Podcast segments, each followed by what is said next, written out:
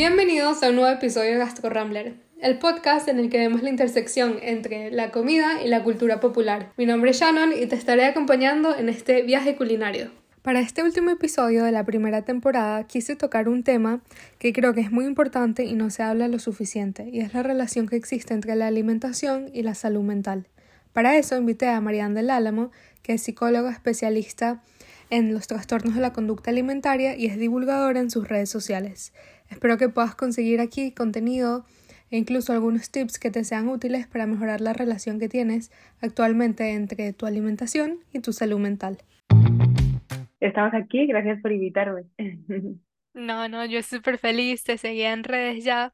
No sé, siempre me interesó esto porque yo también creciendo en una sociedad en donde el culto a la belleza es, es muy, a veces muy tóxico, em, sí veía que a medida que iba creciendo esta relación que por lo menos yo tenía con la comida, ha ido como transformando y ha pasado por muchísimas evoluciones hasta que llega hoy 2023 y digo, bueno, eh, creo que soy un poco menos extremista de lo que era antes, pero aún así creo que es un tema que me parece bastante interesante y sobre todo algo que tú también compartes mucho en tus redes y bueno, la razón por la que quería platicar contigo de esto. Oh, totalmente. Gracias por invitarme y gracias por querer escuchar también la forma que tengo de verlo. Y sí, es que al final vivimos en una sociedad en la que, bueno, en la que estamos metidísimos y metidísimas en, en, la cultura de la dieta, ¿no? Y en la gordofobia, o sea, literalmente nuestra cultura gira en torno a, este, a estos valores, ¿no? De, del cuerpo y de, la, y de la comida. Entonces, pues somos víctimas de esta sociedad, ¿no? Y, y para mí es un trabajo que yo siempre os digo a mis pacientes, ¿no?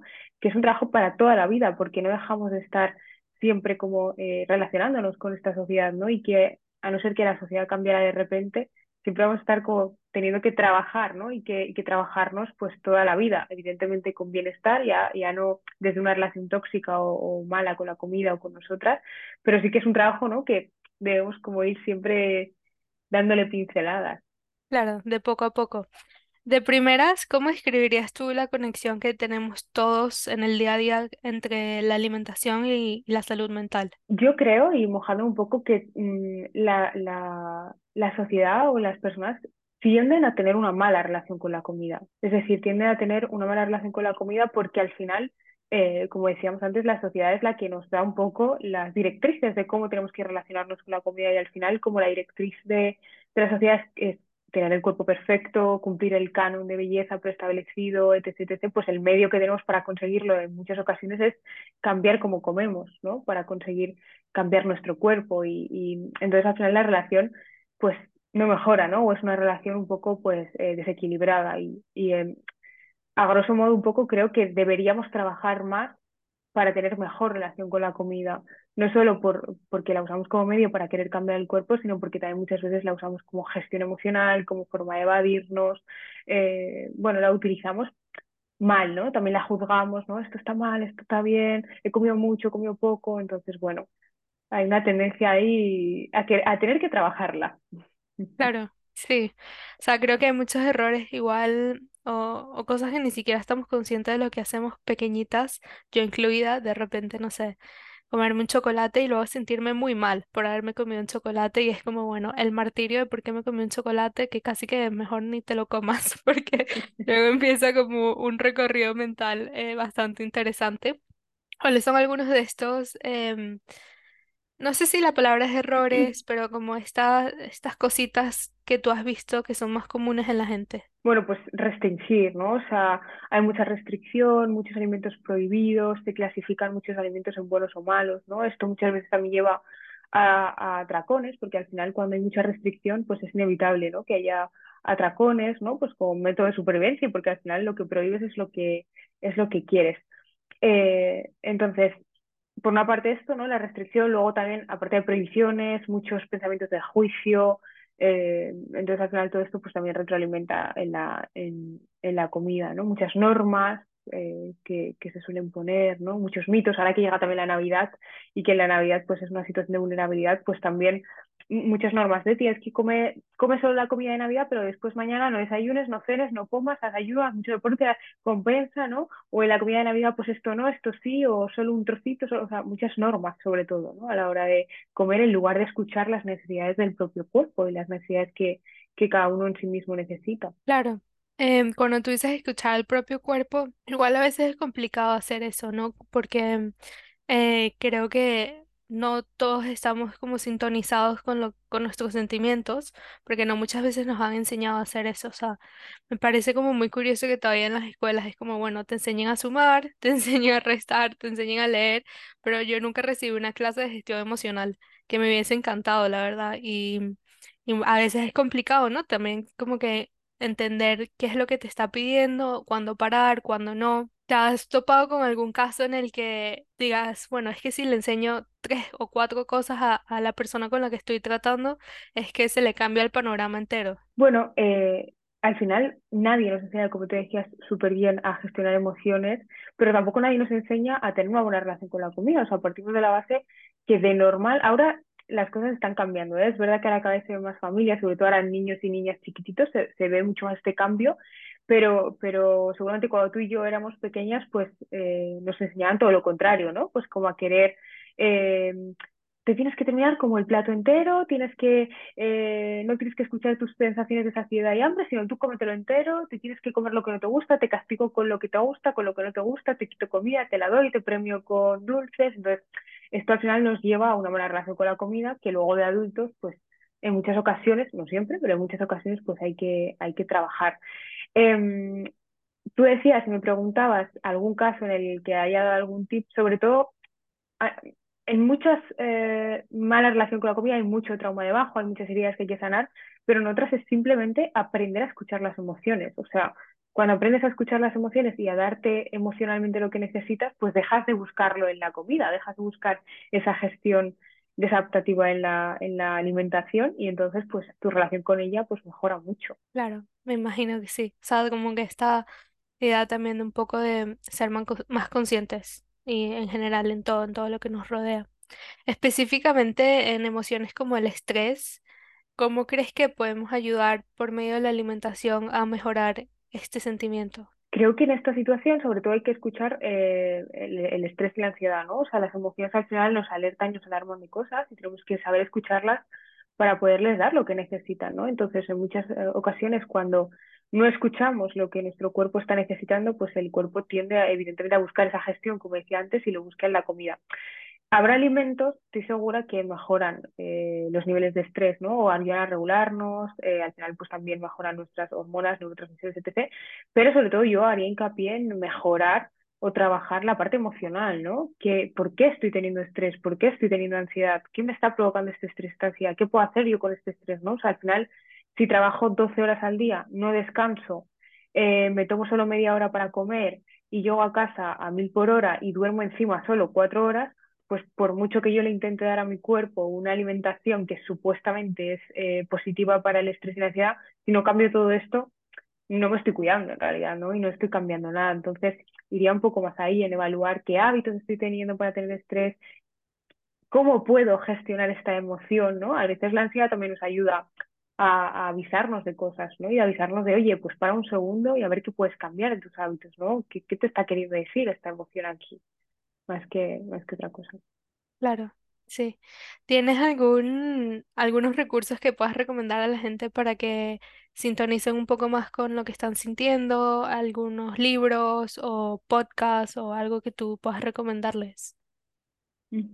Eh, bueno, sobre todo que o sea, escuchar sus emociones si, si evidentemente si sienten que no son capaces, porque ahora pues tenemos un montón de recursos, ¿no? Pues redes sociales, lo que tú decías, ¿no? Libros, eh, podcast, de todo. Entonces, estos, estos recursos son súper guays, sobre todo pues para conocerte, para escuchar, para aprender cosas que no sepas, pero sobre todo diría que si no se sabe, que se acuda a terapia, o sea, nada como ir a terapia para poder aprender realmente y de forma individualizada, porque al final los podcasts o los libros son geniales, pero no dejan de ser algo que se divulga o se genera de forma, bueno, pues global y generalizada, pues un poco para todos. Entonces, partiendo de la base de que si necesitas ayuda, pídela. Eh, yo, por ejemplo, mis libros, evidentemente, he venido aquí a hacer mi libro, ¿no? Como, bueno, aquí, eh, hay una persona famosa hice esto. Pues eh, mis, mis libros, por supuesto, pero también hay un montón de autores increíbles y psicólogos y psicólogas increíbles que tienen miles de libros sea, miles de libros de mm, comer intuitivamente, de, de, comer emocional. O sea, de hecho es que en Amazon es comer intuitivamente y salen un montón de libros muy chulos sobre esto, de gestionar emociones, ¿no? No me quiero mojar a decir a nadie porque me da miedo olvidarme de alguien importante y meter la pata.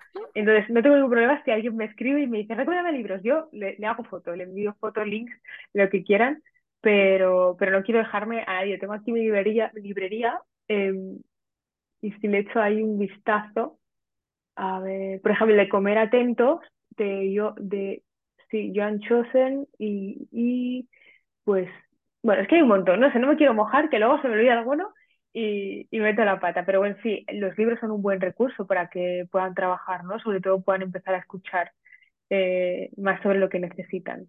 Claro, sí. Ok, bueno, no te mojes, no pasa nada.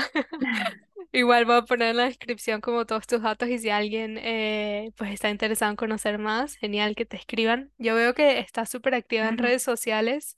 ¿Qué es lo que a ti te, te motivó a empezar a divulgar y empezar a esparcir conocimiento? Pues no hubo una motivación como tal así que, que dijese yo, voy a hacerlo por esto, ¿no? Simplemente me gustaba, eh, empecé a divulgar pues eh, temas de mi carrera, ¿no? Relacionado con lo que me dedico, que es sobre todo trastornos de la conducta alimentaria y alimentación y demás.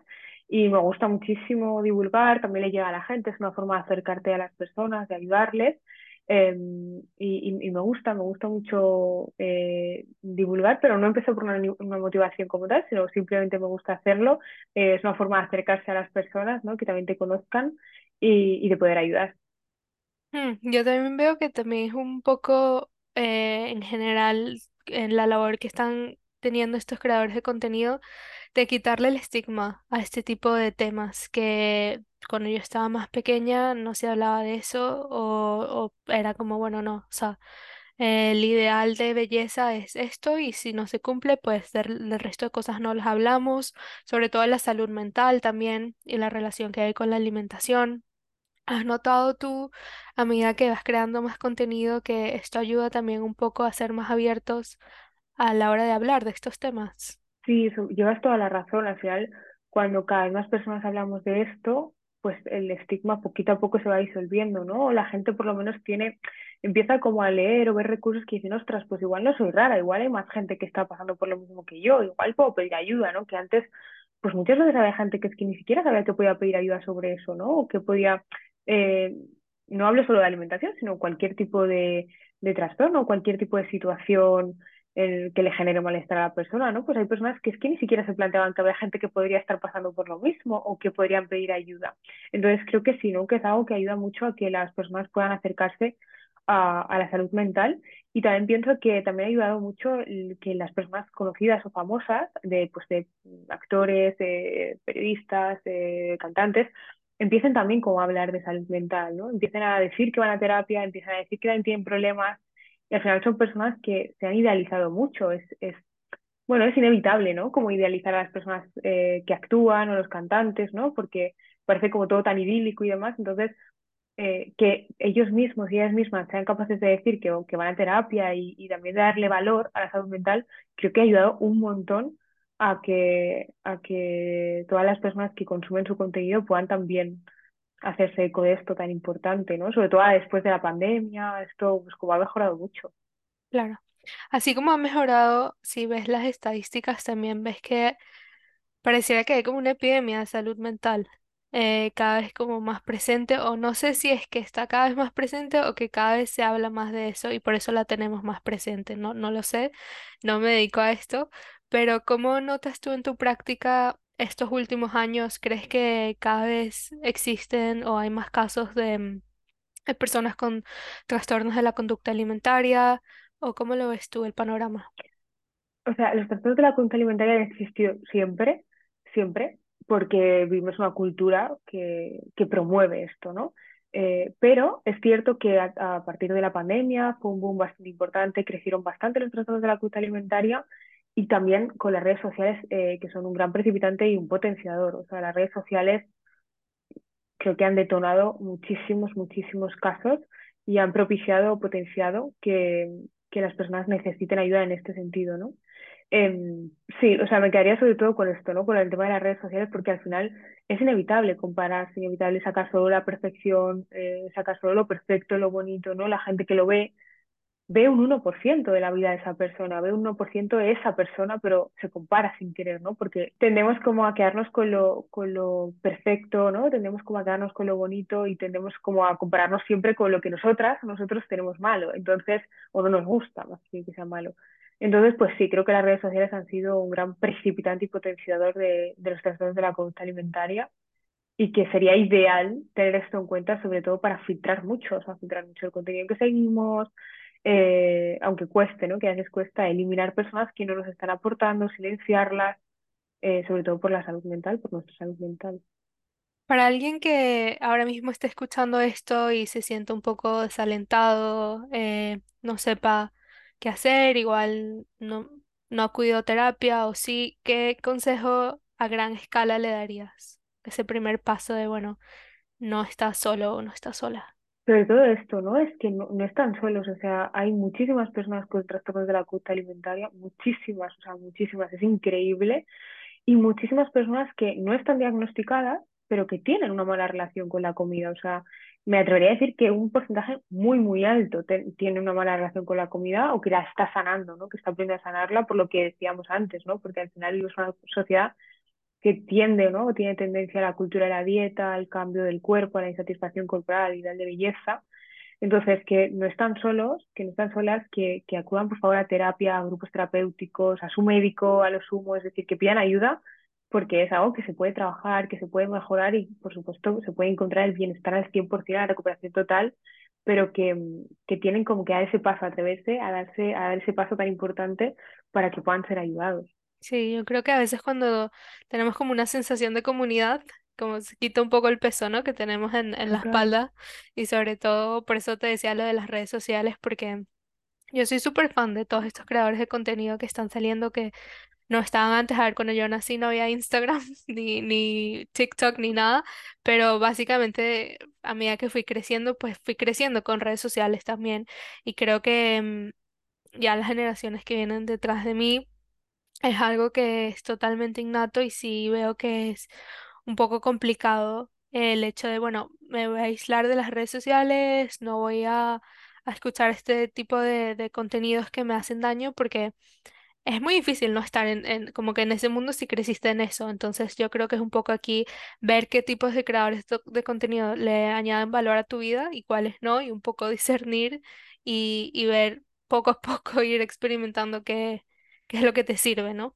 Totalmente, o sea, al final, si, si una persona, por muy maravillosa que sea, sin querer su contenido te está haciendo daño, simplemente déjala de seguir o silénciala, al menos hasta que tú vuelvas a estar preparada para poder escucharla o verla. Esto no te hace peor persona, tampoco le hace a la otra persona mala, ¿no? Sino en ese momento este contenido no está bien para ti.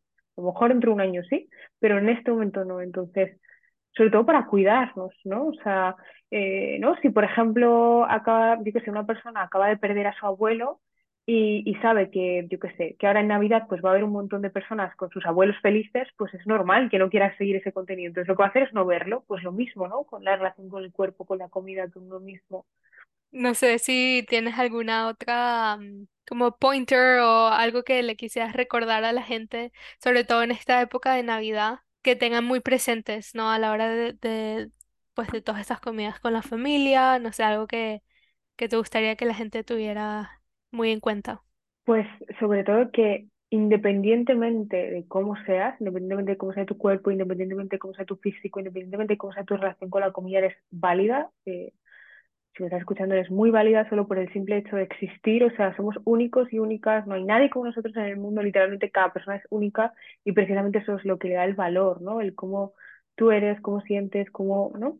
No el cómo es tu cuerpo, cómo te relacionas con la comida. Entonces, aprender que tu valor no está ahí es fundamental para sanar la relación con la comida y sanar la relación contigo eh, aprender que eres mucho más valiosa que el mero hecho de cómo sea tu cuerpo y que el cuerpo es eh, algo más y, bueno, es mucho más que, que algo físico y algo que, que, es bello o deja de serlo, sino que es nuestro templo, es quien nos porta, quien nos acompaña en el día a día, quien nos ayuda a vivir las experiencias de nuestra vida, a viajar, a, a maternar para quien sea madre, a paternar para quien sea padre, a estudiar, a crecer, a, a salir con los amigos, a caminar, a jugar eh, a deportes, a lo que sea, ¿no? O sea, nuestro cuerpo es increíble nos mantiene sanos, nos mantiene vivos, ¿no? Y, y, y, nos hace también, nos acompaña en todas nuestras vivencias de disfrute.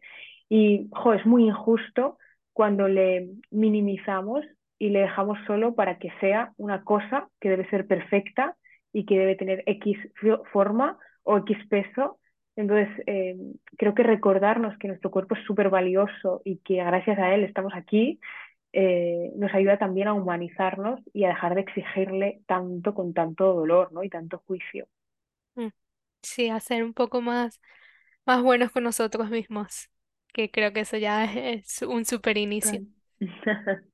Eso es. Sí, empezar como a vernos sin juicio, ¿no? Al tratar sin juicio, ¿no? Háblate como le hablarías a tu mejor amiga, a tu madre, a tu familia, ¿no? Cambia cómo te hablas, cambia ese autodiálogo, ese juicio, esas exigencias. Sí, yo justo que dices lo de los amigos, estaba platicando con una amiga el otro día y me dijo algo que se me quedó súper grabado y es, me dice, es que Shannon, tú tienes que entender que tú no eres tus pensamientos. Eh, tú puedes tener pensamientos que pasan como días buenos, días malos, pero no te juzgues por esos pensamientos porque no eres esos pensamientos. O sea, esos pensamientos están ahí por una razón o por algo que hayas vivido, y esto también aplica pues también a la relación con la alimentación que pueda o no tener la gente. Em, y básicamente el mensaje era, sabes, no seas tan dura contigo mismo por lo que estás pensando en este momento. Y va un poco también de la mano con lo que tú dices, ¿no? De eh, quiérete muchísimo y poco a poco, ¿sabes? Las cosas también van tornando, no sé, de un color distinto, un color más feliz. Totalmente, de hecho, es que al final tenemos un cerebro que está vivo, ¿no? Y una mente que está viva, entonces que haya pensamientos automáticos es totalmente normal, pero no tenemos por qué hacerles caso o fusionarnos con ellos. O sea, tú no eres tus pensamientos, tus pensamientos pueden aparecer de forma automática, pero no significa que, que te den ese valor, ¿no? Que te digan cómo tú debes ser o debes actuar. Simplemente, pues, cuando aparezcan, vamos a dejar que se vayan tal cual han venido y, y ya está. Si al final aquellos que son importantes sí que los vamos a, a coger, ¿no? Y los vamos a utilizar. Claro, claro. Me encantó este rato contigo. De verdad que súper feliz que lo, que lo pudimos lograr. Muchas gracias, Sharon, por invitarme y por querer compartir conmigo este ratito. La única manera de seguir creciendo y seguir creando contenido es con tu apoyo. Si te gustó este episodio, dale like, suscríbete y síguenos en redes sociales.